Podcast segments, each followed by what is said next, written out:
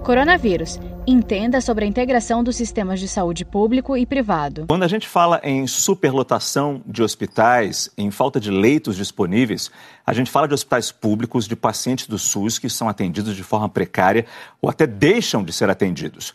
É por isso que muitos especialistas defendem uma integração entre os sistemas de saúde dos municípios, dos estados e a rede privada uma fila única de acesso aos leitos hospitalares. É nisso que acredita o professor da Escola de Saúde Pública da USP, Gonçalo Vecina, que conversou com a repórter Bruna Vieira.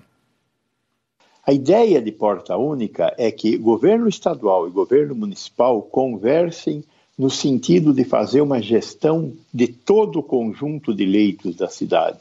Como nós estamos perto de estourar com a capacidade de atendimento do setor público, nós temos que coordenar esses esforços para conseguir gerir melhor esse conjunto de leitos. Além disso, tanto o governo estadual quanto o municipal estão contratando leitos da iniciativa privada.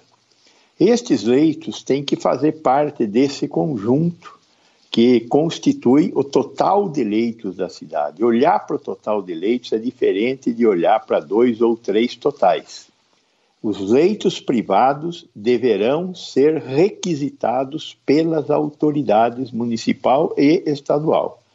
Isso está previsto na Lei de Emergência Sanitária, é, que foi promulgada em fevereiro de 2020. É, lá está escrito: na iminência do colapso dos serviços de saúde do SUS, leitos do setor privado deverão ser requisitados.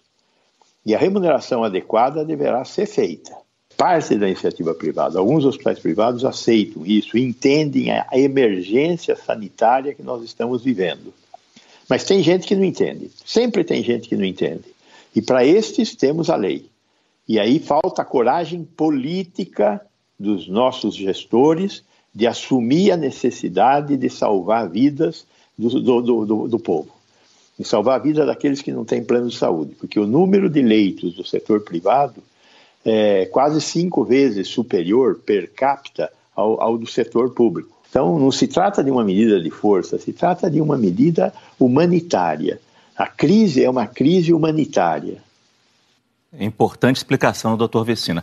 Agora, a gente sabe que um dos primeiros casos de colapso que houve foi no Ceará e o governo lá requisitou leitos privados para colocar as pessoas uh, que não tinham mais acesso aos hospitais públicos. Aqui em São Paulo, por um outro lado, a gente tem a diretora do HC, do Hospital das Clínicas, o poderoso Hospital das Clínicas, agradecendo a iniciativa privada que está colaborando muito. A pergunta é, em termos nacionais, pelo que vocês estão vendo, como é que está a colaboração entre rede privada e o sistema público de saúde? A gente está vendo mais conflito ou está vendo realmente um, um, uma solidariedade? É, a gente tem uma resposta muito heterogênea, como você já antecipou. Né?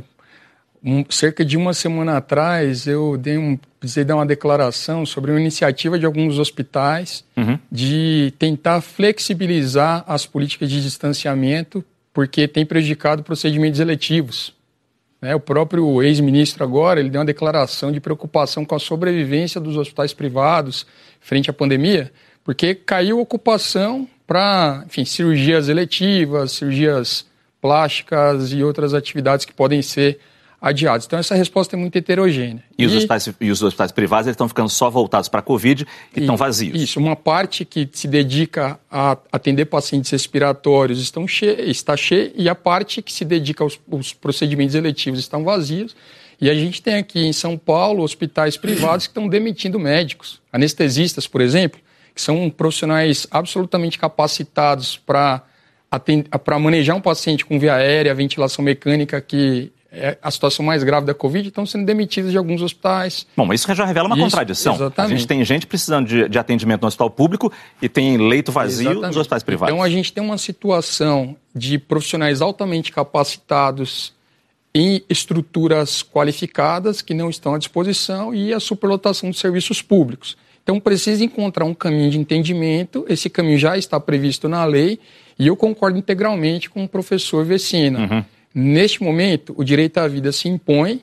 A gente tem um exemplo no Brasil já com os transplantes, que independente do paciente é, vir do serviço privado ou público, ele fica na mesma fila. E nesse momento, frente à pandemia, a gente pode aproveitar essa experiência e benefício do conjunto da nossa população. Saiba mais em g1.com.br/barra coronavírus.